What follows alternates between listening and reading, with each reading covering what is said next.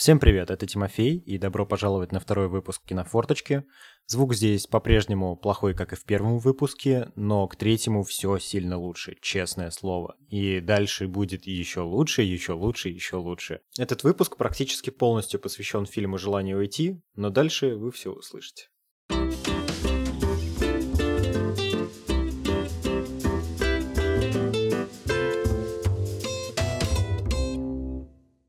Так, ну снова здравствуйте. Название у нас все еще в процессе зарождения.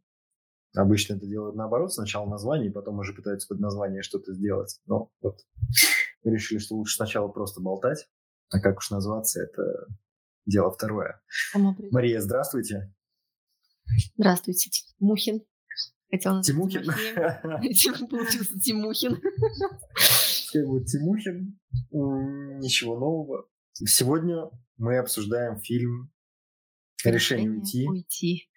Да. Я просто сначала подумал, что надо прочитать оригинальное название, потом вспомнил, что оно корейское. Я не умею читать по-корейски. Да. Последний фильм пана пан, пана, пан, пан, пан Чанука, э, за который он умудрился взять, э, ну, что значит умудрился? Это мы разберем, умудрился ли или взял заслуженно веточку пальмовую канскую именно как режиссер. Я, кстати, немножечко не вдавался в подробности, потому что я глобально скорее противник любых наград. А я так понимаю, что когда говорится, что человек взял золотую пальмовую ветвь, это круче, чем... То есть это типа как фильм года, образно говоря, да? А если он взял режиссера, то он просто чисто как режиссер вот лучшие годы взял, да? Я правильно понимаю? Ты тоже не знаешь? Ну, наверное, я не знаю, насколько котируются Каны там в сравнении с каким-нибудь Оскаром, что и что. Я, честно говоря, не знаю. Не, я знаю, что Каны у нас идут фактически, у нас вот три самых главных, это же Оскар, э, Глобус и Каны. Но угу типа псевдо-флер идет вокруг э, Кан, что это как бы про артхаус, больше про кино для кино.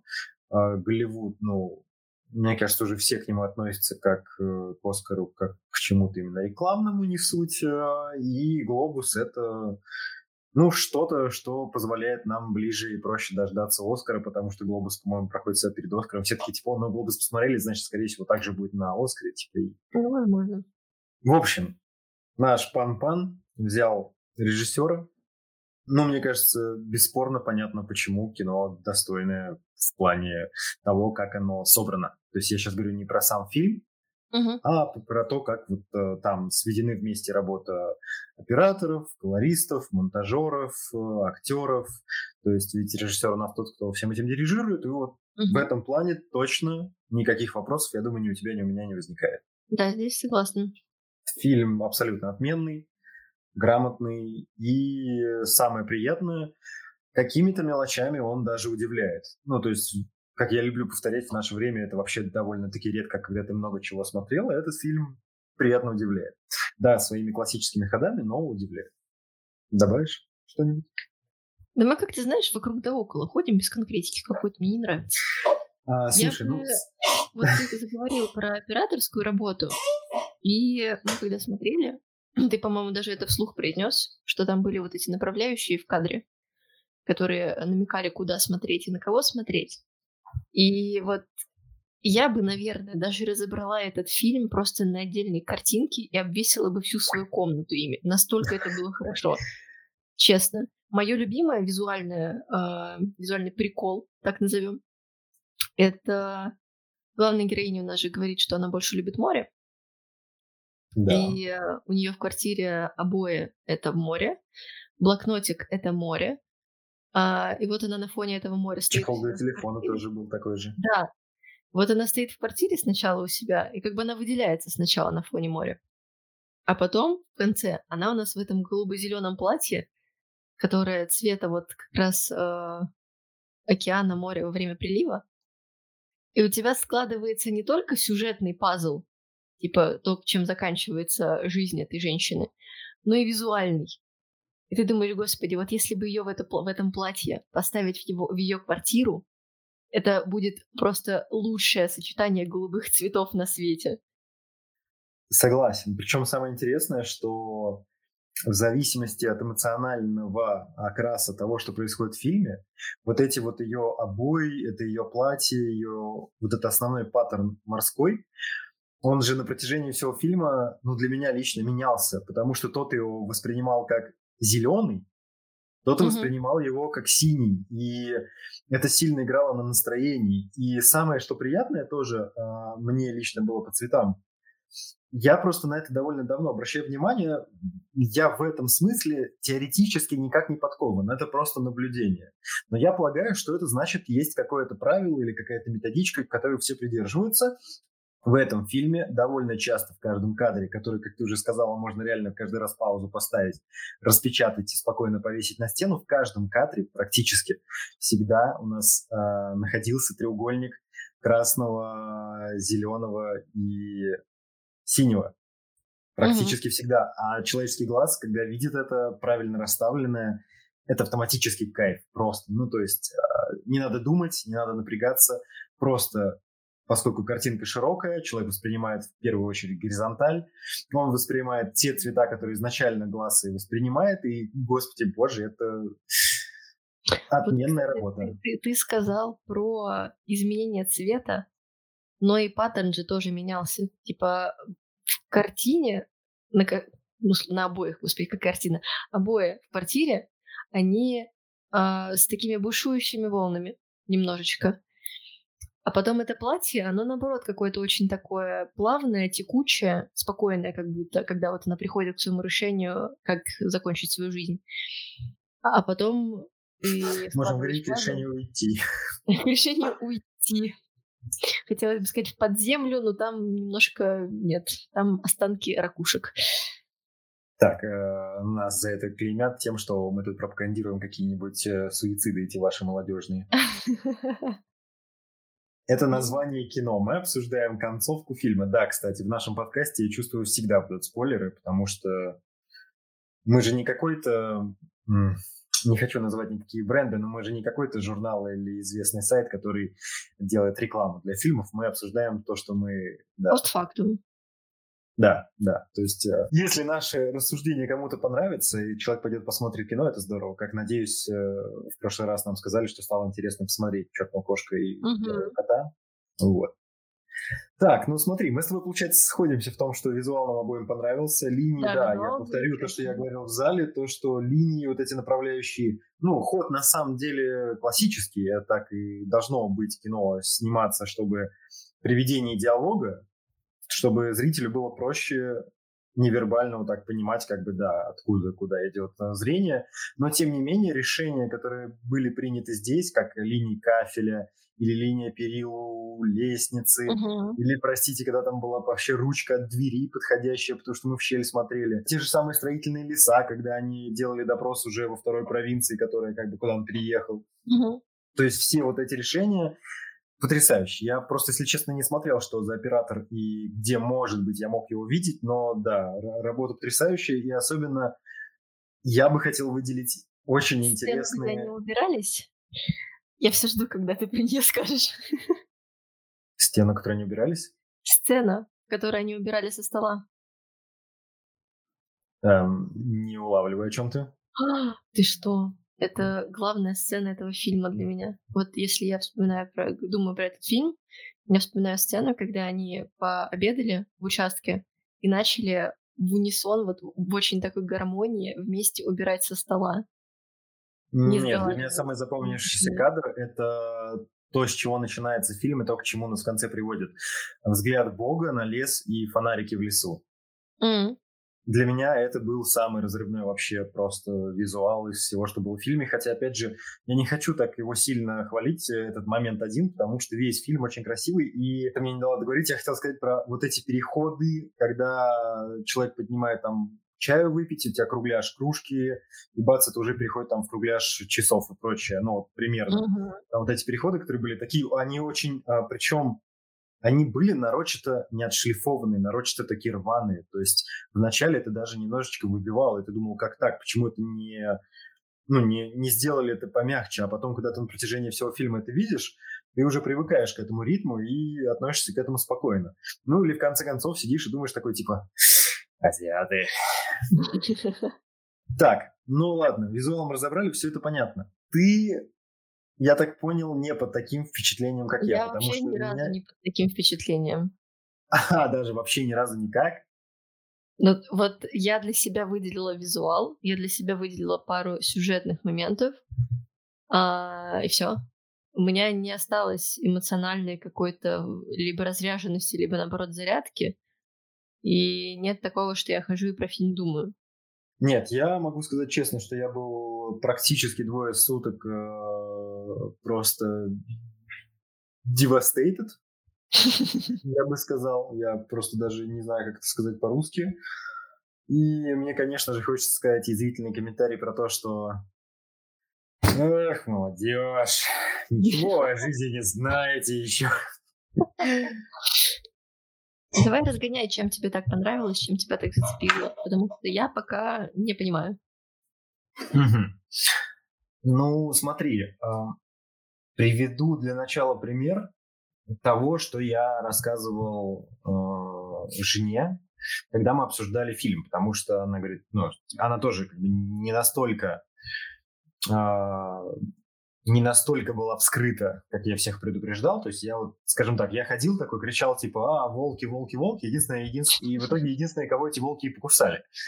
Вот, и мне Аня привела в пример, то, что там, говорит, вот я, говорит, очень сильно переживала после фильма «Последний самурай», а, она реально прям очень тяжело это восприняла. Тот же самый «Падение черного ястреба», а я могу объяснить, почему я, я ни в коем случае в данный момент сейчас не буду умалять достоинств, достоинств фильмов, таких как «Последний самурай» там, или «Падение черного ястреба». Это действительно сильное кино, не об этом речь сейчас. Почему говорю именно лично меня? Такая история, как в решении уйти, а, настолько сильно цепляет и но я бы не хотел говорить, что выбивает из себя. Слово devastated, оно как-то лучше описывает это. Я просто не нахожусь, как это по-русски сказать. Так вот, а, возьмем... Ты смотрела «Последнего самурая», нет? Uh-uh. А, нужен просто в идеале, конечно, какой-то пример, который ты бы поняла. Ну, пока начну, может быть, поймешь. Если поймешь, то здорово. Если не поймешь, то будем искать какой-нибудь другой пример. Например, «Последнего самурая» э, тебе показывает то, как один человек находит для себя истину в жизни, и он за эту правду бьется. И другой человек э, бьется и погибает за, свой, за свою веру, фактически за свою веру, за свое мировоззрение. Это великие вещи, показано это замечательно, такая вера великолепна. Но это, скажем так, что-то глобальное и очень узкое. То есть здесь мы тебе показываем, что человек вот бьется за правду. Что такое правда? Это довольно-таки размытое понятие. Но в фильме как бы человек вот бьется за правду, все понятно. Или э, возьмем... Хорошо, Армагеддон смотрела? Очень давно. Помнишь наверняка момент, как э, Брюс Вилли составляет в лифте в конце Бена Аффлека, тот кричит «отец», и он пускает слезу, потом толкает просто неимовернейшую речь о том, как он любит свою дочь, и, собственно говоря, хэппи-энд. Угу. Этот фильм каждый раз выбивает из меня слезу. С первого же момента, как я этот фильм увидел, мне там было, я не помню, года четыре, вот с тех пор я ни разу не смотрел этот фильм так, чтобы не заплакать. То есть это настолько чудесно выбивающая слезы сцена Бен Аффлека, кричащего э, фактически чужому человеку, что ты мне как отец. И это замечательно. Но опять же, это довольно простая и прямая топорная идея о том, что вот то, как они в начале фильма ругались, и вот он его признает отцом. Все замечательно. Uh-huh. Великолепно снято. Плачу.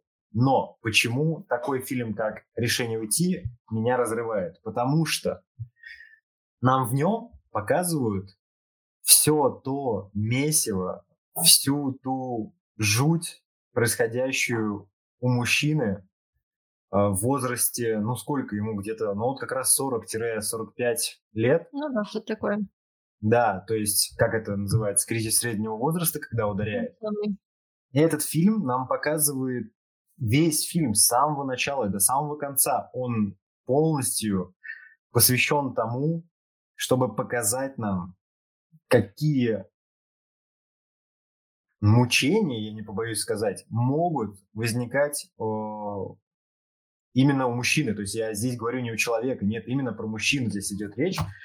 Какие страсти творятся в его голове и как это тяжело переживать, а особенно в таком случае, когда вот ему лично, по сути, так ведь и есть, не с кем этим поделиться, потому что жена у него, она просто повернута на каких-то классических там медицинских решениях, все строго, все четко по расписанию, они даже сексом занимаются, потому что это важно для здоровья. Но нам это показывают в самом начале фильма, специально давая показать, в какой он обстановке живет.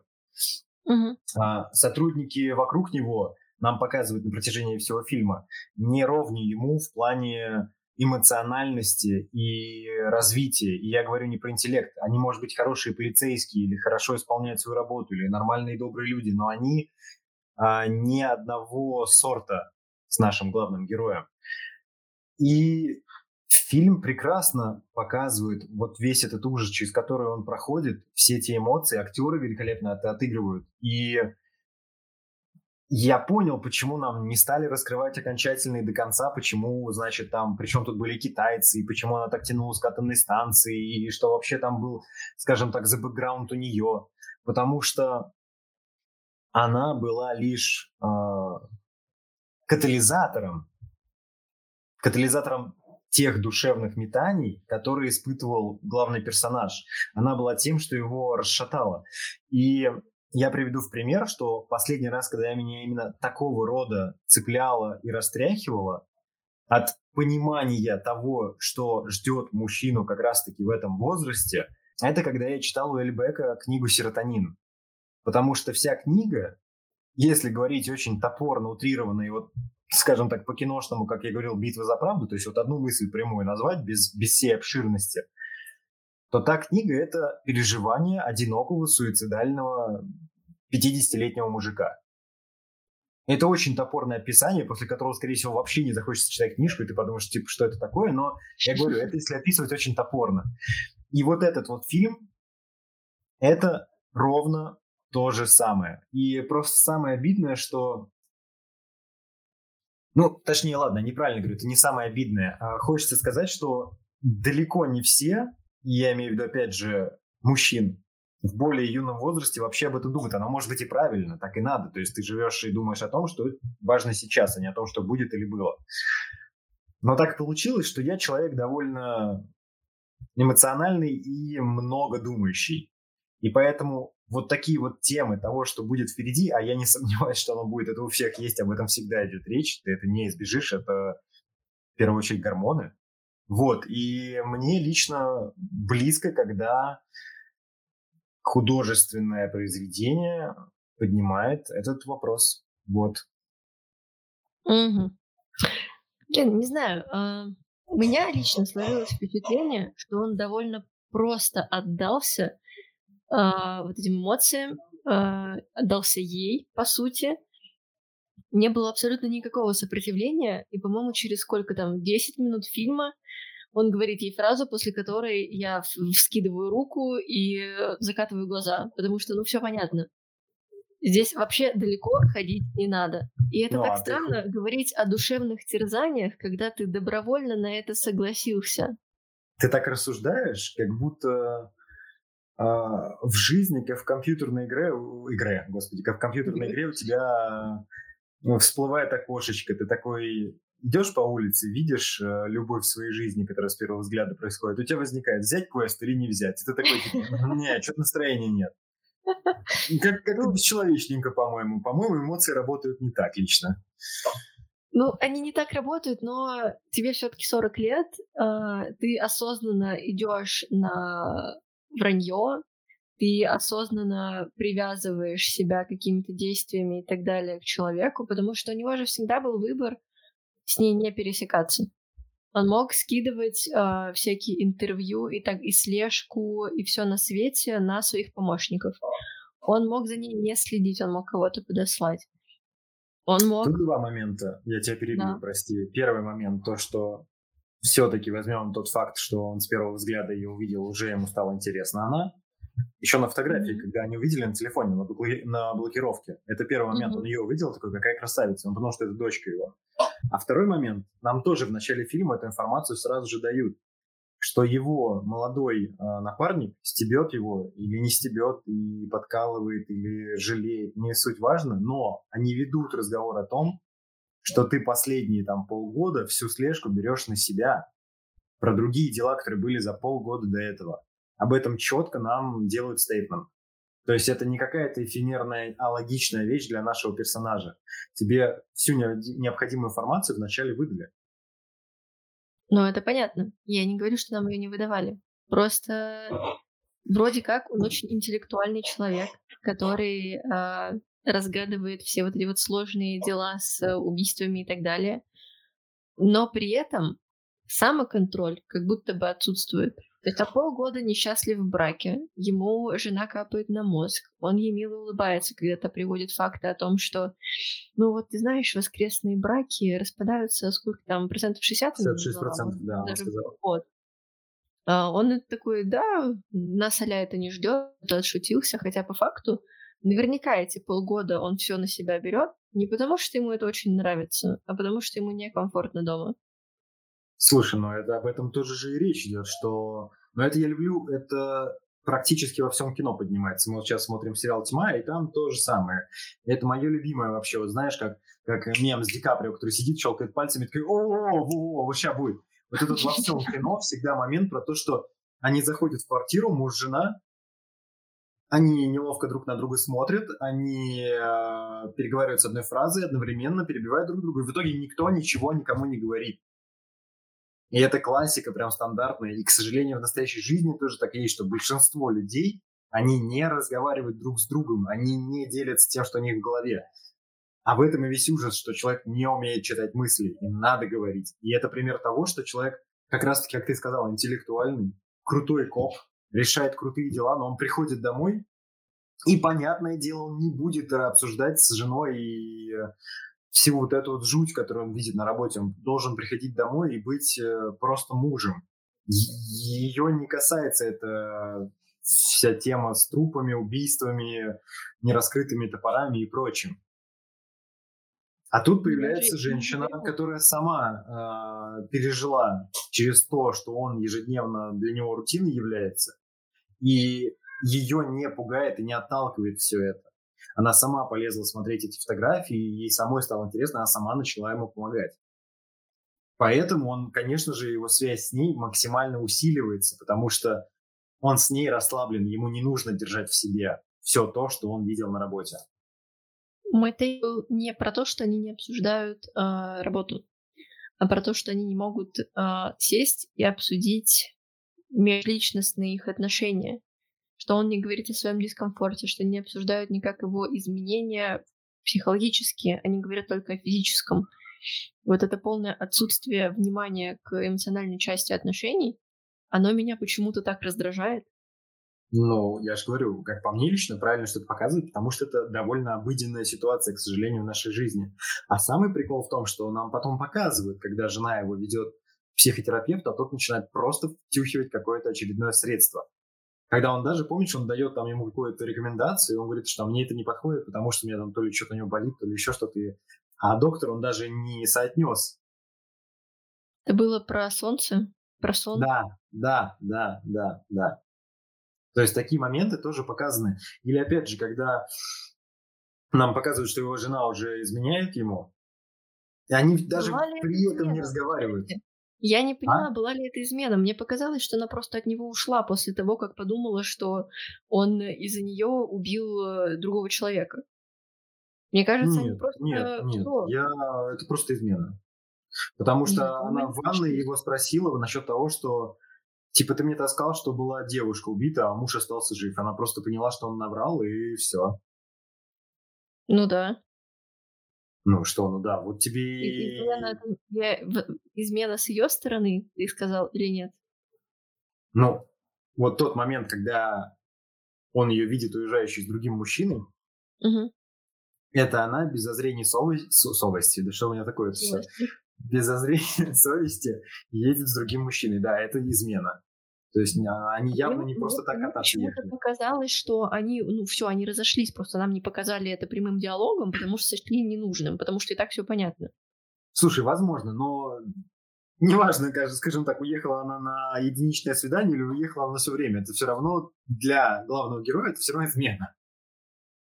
Но тоже нелогично. Что? Она же с вещами была. Она с вещами была? Я просто она, плохо помню. На свидание, она переехала. А, ну переехала. С цветком на свидание.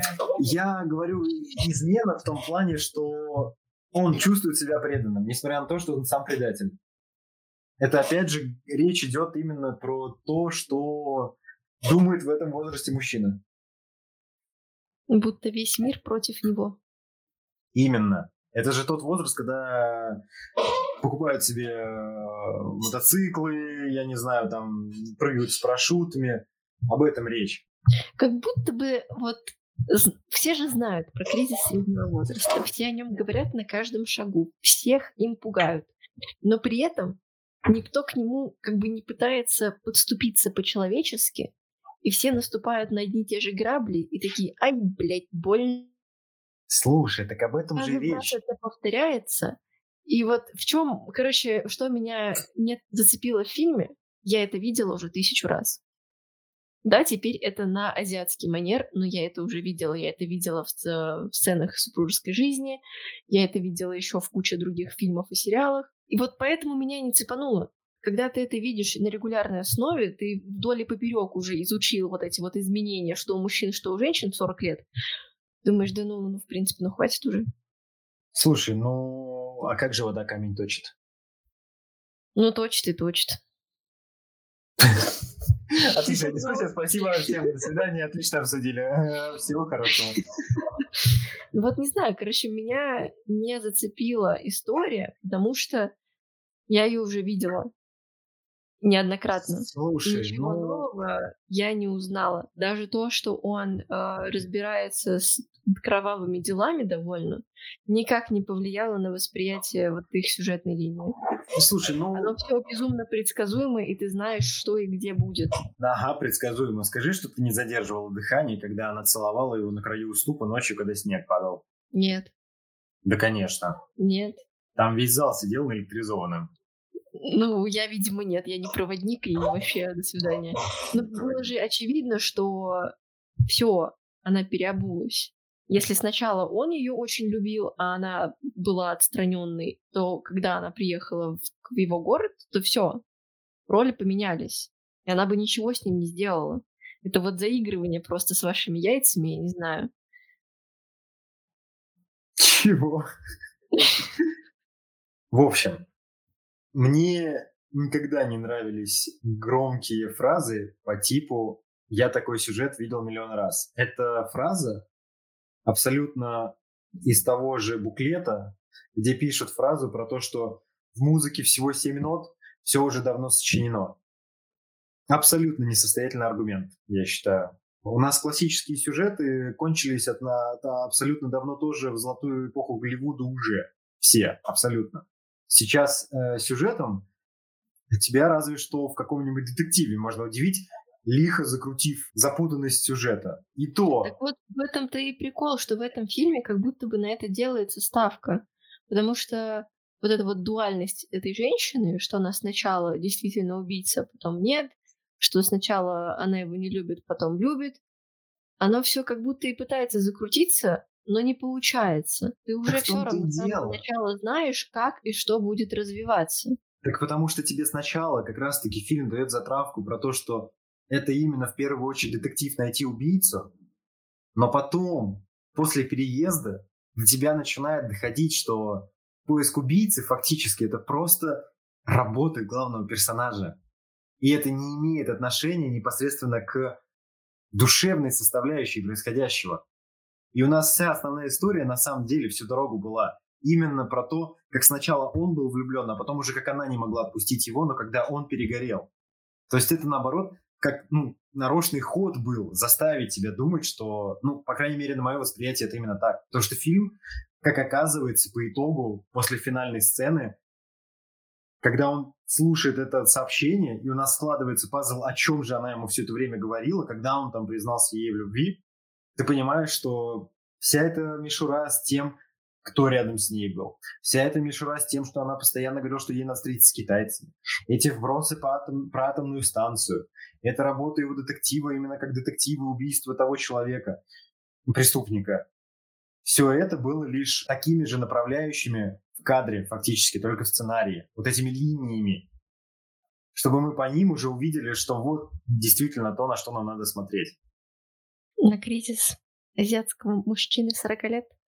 Самый ужас в том, что это без приписки азиатского. А не насчет знаю. того, что никто ничего с этим не делает, это же то, с чем извне ты ничего не сделаешь. Это работа тебя самого над собой. Ну да.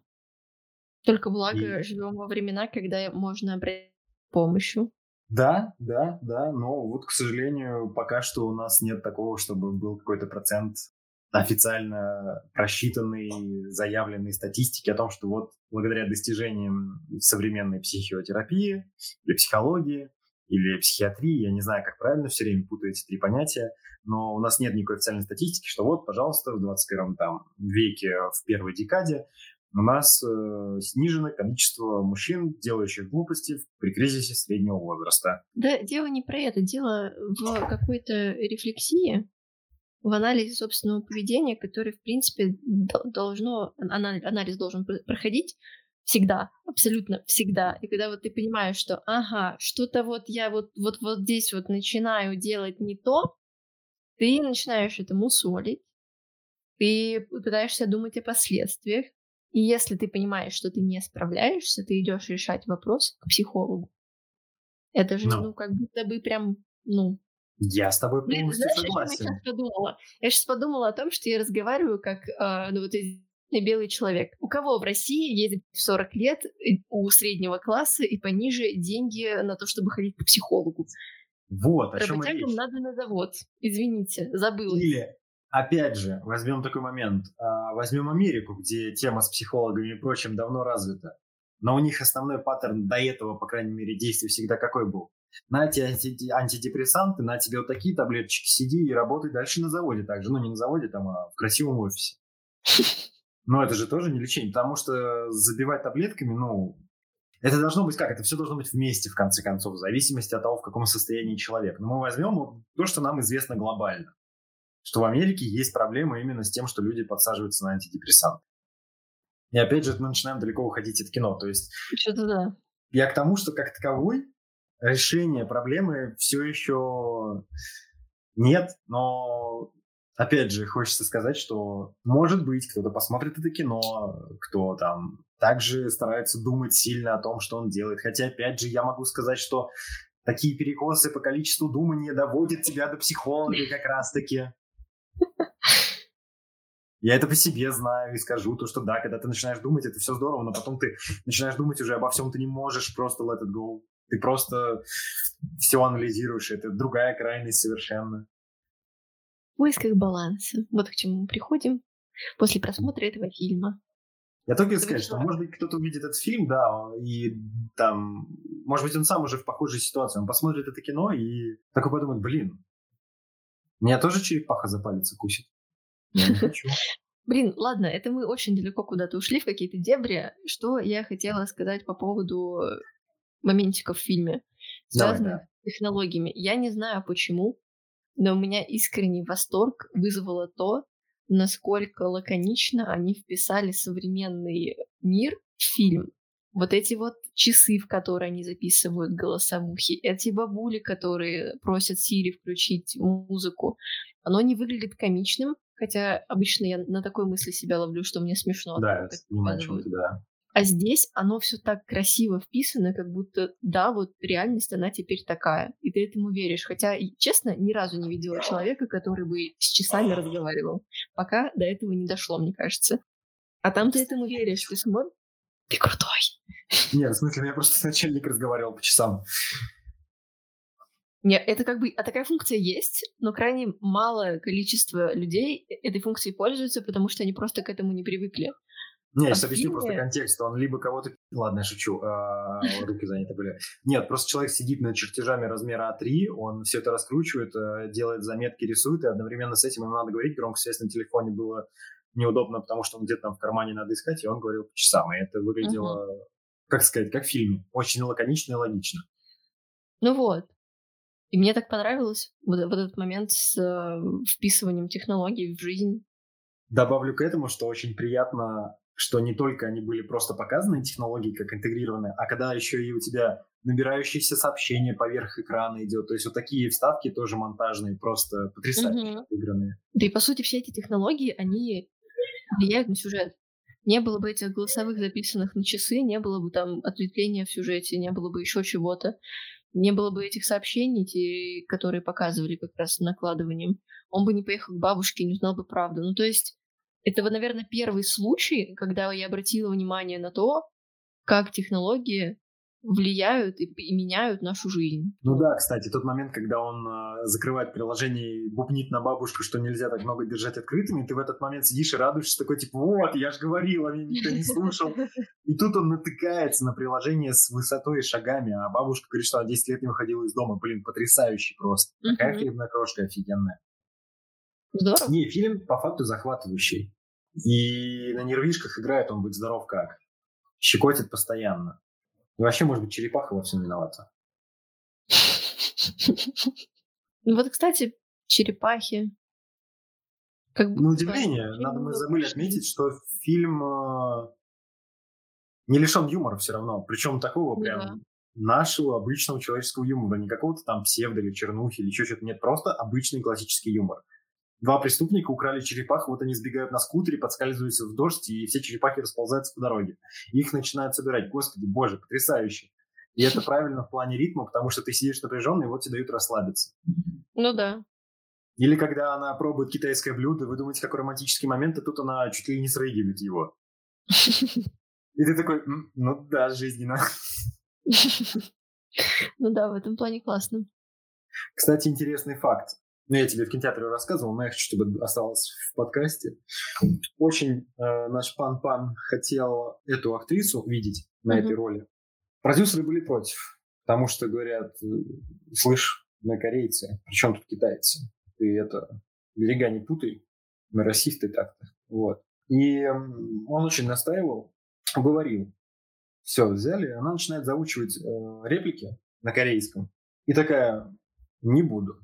Все такие, в смысле не буду. Мы тут за тебя бились, в смысле не буду. Она такая, я не хочу произносить реплики, которые я не понимаю. Она начала прямо на ходу на съемках учить корейский. И mm-hmm. она учила корейский, чтобы понимать то, что она говорит. И это достойно, потому что это у нас, ну, на моей памяти из последних, это прям вот из современных второй уже случай за последние там года 4-5. Потому что как у нас эту девочку зовут, которая Мэрилин Монро сейчас сыграла, господи, красавица. Анна Дармас. Анна де Армаз, да, она же в американских фильмах появилась относительно недавно, и она также на съемках вообще по-английски ни слова. У нее английского не было в жизни никогда. Не знала, кстати. Да, я просто не помню, как этот первый фильм. Она же сразу, ну, в принципе, в крупную роль-то попала, глобально так говорить. И она очень переживала, потому что ее в какой-то момент даже хотели уволить, потому что она отвратительный акцент добавляла. Угу. И она очень-очень-очень быстро на съемках фильма учила английский и старалась говорить можно правильно, хотя акцент у нее, если в оригинале слушать, все еще остается на самом деле, но вот сейчас уже практически его нет. Опять же, вспомним, ну, в старые времена такое происходило чаще, взять того же самого Шварценеггера, образно говоря. Но вот в наше время, вот за последние годы, это вот два вот случая, получается, таких ярких услышал. Это вот Анна де Армас и вот китаяночка. Блин, вот в очередной раз меня этот фильм откидывает к «Сядь за руль моей машины».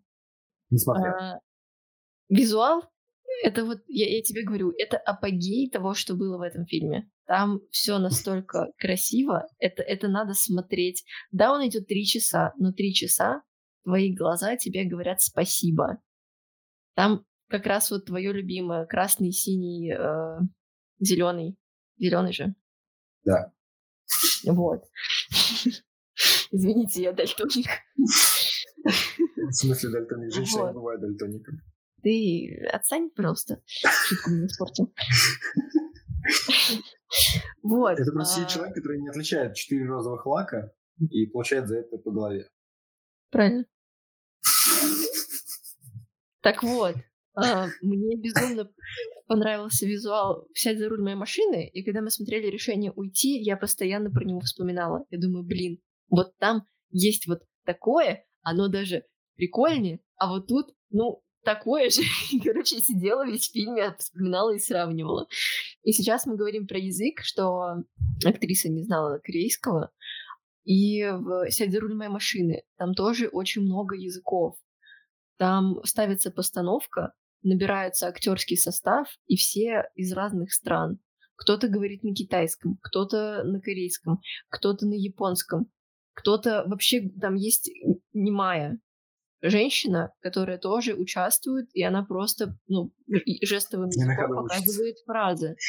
И это очень круто, поэтому, опять же, советую посмотреть. Мне кажется, в, в купе эти два фильма невероятно заходят, потому что там тоже мужчина, там тоже проблемы с женой, там тоже вот этот кризис, через который он проходит. Ты знаешь, как будто бы японцы с корейцами решили письками помериться. Слушай, ну из этого же разряда я тебе скажу. Помнишь, как он назывался? Игра в кальмар или как он назывался? Да, я не смотрела. Я тоже не смотрел, потому что за буквально полгода до феномена игры в кальмара, а на корейской, если не ошибаюсь. Да. Я посмотрел японский Alice in Borderland. Угу. И, ну, мне понравилось. То есть, да, там, я не скажу, что супер, вообще, в принципе, не о нем речь. Но они концептуально очень похожи. И такой момент, что кто-то там с кем-то мерится и показывает по-разному, Вспомним прекрасную концепцию фильма «Прекрасные незнакомцы», где люди кладут телефоны на стол и начинают читать слух все, что им приходит. Ну, наверняка mm-hmm. смотрел одну из версий. Этот фильм тоже феноменальный, потому что его сняли, если не ошибаюсь, в 13 разных странах мира. Ну, даже в России есть.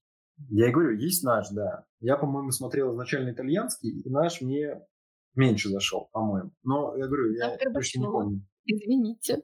Так вот, я к тому, что они все равно чуть-чуть различаются. И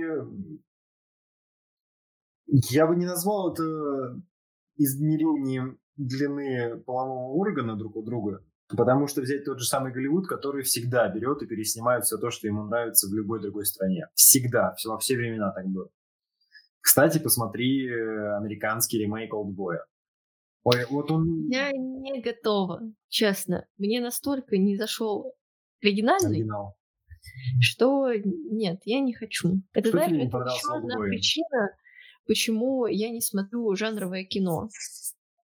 Вот я поняла, что ну не мое это. Мне не понравилось в Олдбое примерно все. Я не знаю, мне фильм просто вызвал какое-то отторжение. Я смотрела и думала, когда это закончится. Да, классно понимать, откуда ноги растут у того же Джона Вика, классно увидеть, наконец, э, в контексте и целиком каноничные сцены, фразы, ну и все. Во вообще вот никаких эмоций фильм не вызвал, абсолютно. Ну, кроме горения жопы. Это тоже считается, наверное, все-таки за эмоцию. Что сказать, негативные эмоции — это тоже эмоция. Да. Не, у многих, я знаю, бой в итоге за своей концовки вызывает напрямую отвращение, мерзкое такое, потому что фу. Но, скажем так, поставив «Олдбоя», который смотрел «Решение уйти», это единственные два фильма, которые я смотрел у Пан Чанука, угу. я бы, наверное, все-таки пошел в сторону «Олдбоя». Я Потому что в плане, в плане визуала «Олдбой» — это умопомрачительный аттракцион просто. То есть то, что там творится визуально, если здесь это такое море, фактически, да, на протяжении всего фильма, спокойное, красивое, то там это прям взрыв. Но я признаю, я всегда любил ультранасилие в кино. Мне всегда это нравилось. Оно мне не вызывало никаких неприятных чувств. Мне это нравилось, потому что я как раз-таки отдавал себе отчет в том, что вот ты в кино на это можешь посмотреть и кайфануть, собственно говоря. Для этого кино оно и существует. Ты можешь делать там все, что захочешь. Ну вот, не знаю, не вызвало мне восторга ни боевые сцены, ни... Ничего. Вот абсолютно. Я не прониклась. Пока вот из трех работ, которые я смотрела у нашего Панпана, «Служанка» мне нравится больше всего. Я надеюсь, я дойду до этого дела. Да, Там, говори. знаешь, «Служанка», она позакрученнее, как будто бы, по крайней мере, это вот я вспоминаю сейчас свои ощущения. Я смотрела «Служанку» три года назад, и по ощущениям вот служанка, она была хорошо закручена и хорошо раскручена. Там вот есть моя любимая сцена, которая периодически персонаж, его поймали с поличным. Тебе спойлернуть или нет? Ты как? Не, не надо, я буду смотреть. Ладно, тогда молчу. Но, короче, ты поймешь, о какой сцене я говорю. Сцена с сигаретами. Ну, ты говорил, три сигареты, когда он закуривает. Да. Ну, ты в кинотеатре это говорила. Там просто типа продолжение этой сцены, она тоже классная. Это вот начало, за за завязка, и вот развязка, почему он это сделал. Это что-то невероятное. Ну, хорошо. Учту. Но я бы на самом деле на твоем месте действительно в догонку посмотрела «Сядь за руль моей машины». Да, я тебя Прям. понял. Я вот только что добавил его себе в список, пока раз, пока ты говорила. Супер. Я хотел привести в пример еще один корейский фильм, который мне очень нравился. И я был в шоке узнать, что он китайский. Что за фильм? «Дом летающих кинжалов». А мы его с тобой обсуждали, по-моему. Да, да, я не помню. Я тебе рассказывала, что половина фильма снята в Украине. А, да, да, да, да, да, точно, точно, точно. Что вызывает просто какие-то невероятные эмоции, когда у тебя одна сцена, они дерутся в бамбуковых лесах, А потом снег. следующая... Снег, кстати, он там случился случайно. Да. Его там быть не должно было. Просто зима наступила раньше, чем должна была, и в итоге они решили оставить сцены со снегом, потому что они вот передавали настроение конечных Давай будем откровенны, они дико красивые. Да, это вообще... Ну, кстати, знаешь, мне кажется, они немножко переборщили с э, эффектами. Они же там сделали эффект этого падающего снега метели, и это очень бросалось в глаза в какой-то момент. Слушай, ну я смотрел его больше 10 лет назад. Может быть, честно, мне тоже так покажется, но я помню, что у меня общее отношение к нему было, что все-таки, ну ты же смотришь на сказку. Ну, да, да, да. Причем фильм, на самом деле, сейчас, если смотреть, он очень отзывается, потому что он был снят в период, когда Гонконг... Это гонконгский фильм, не китайский.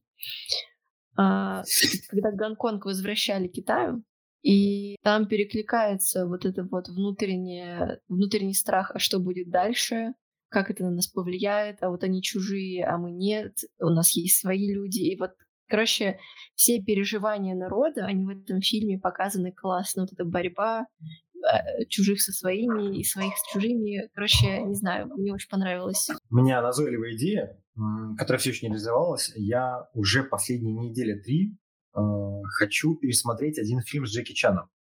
И это не комедия ни разу вообще. Я просто, вот, если честно, не могу вспомнить его название. Фильм про войны. Да, очень А какой? да? Джеки Чан в фильме Какой да. Да. По-моему, он назывался «Большой солдат». Если я не ошибаюсь. Но, может быть, я ошибаюсь. Окей, кинопоиск.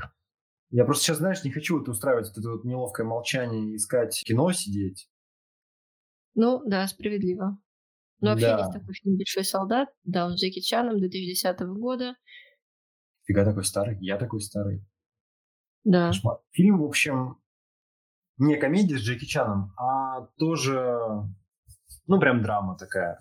Ну, потому что «Дом летающих кинжалов» — это хоть и с боевкой, но все-таки драма, это грустное кино. Мгм. И вот этот вот фильм Джеки Чаном, как я только что сказал, он называется. Вот у меня почему-то присутствует э, навязчивая идея последние недели три, что его надо будет обязательно в ближайшее время пересмотреть. Не знаю почему. Вот. Почему-то вспомнился он после того, как ты начала говорить про неопределенность Гонконга и прочего. Ой, неопределенность э, вступления Гонконга, что будет дальше. Просто раз оно так мне явно всплыло в голове, я не мог это не назвать. Вот. Мгм. Я думаю, что, можем подытоживать в целом. Да. Смотрите кино, обсуждайте, это всегда интересно. Но к корейскому кино, как правильно сказать, без подготовки лучше не соваться. Ну, мое Я личное мнение. не согласна, поэтому смотрите.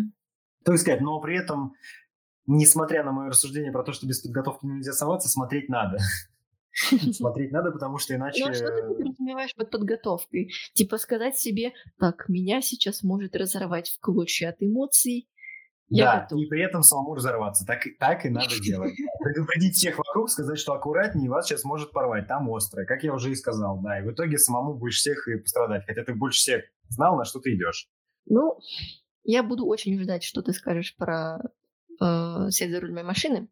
Не факт, что я скоро посмотрю, вот честное слово. Я просто жду всегда чуйки. Ладно. Ну, я тебе это говорил неоднократно, и я еще пока ни разу не жалел о том, что жду свою чуйку, что она скажет я смотреть. прекрасно понимаю, я точно так же делаю. У меня вот есть ряд э, вообще великих, великих фильмов, которые я все еще не смотрел, и я понимаю, почему я не хочу их смотреть. Это вот, например, «Пролетая над гнездом кукушки» или «Человек дождя». Кажется, типа, господи, мужик, ты, ты серьезно, вы, ты, ты решил участвовать в подкасте про кино, и ты не смотрел эти фильмы? Типа, ты, ты вообще в своем уме? И это будет очень справедливое замечание. Но вот у меня такое отношение, что я понимаю, что я эти фильмы посмотрю, и они мне понравятся, и я получу то, что я да. от них ожидаю. Я не хочу это испытывать. Я хочу их посмотреть ровно тогда, когда я буду сидеть и понимать, что именно вот это вот стопроцентное чувство получения удовольствия мне сейчас и нужно. Я с тобой полностью согласна. Я именно поэтому не смотрела там условные Касабланки, вот это вот все, потому что я знаю, что фильм хороший, я знаю, что мне понравится, я не вижу смысла торопиться. Будет настроение, посмотрю. А так есть целый, не знаю, как это даже обозвать, тонны фильмов, где можно побыть исследователем, который такой, так, вот здесь говорят отзывы спорные, надо проверить. В этот момент меня начинает раздражать, когда... У меня довольно часто так бывает, что мне нравится то, что сильно засрано. И так было всегда. Ну, то есть вот сколько себя помню.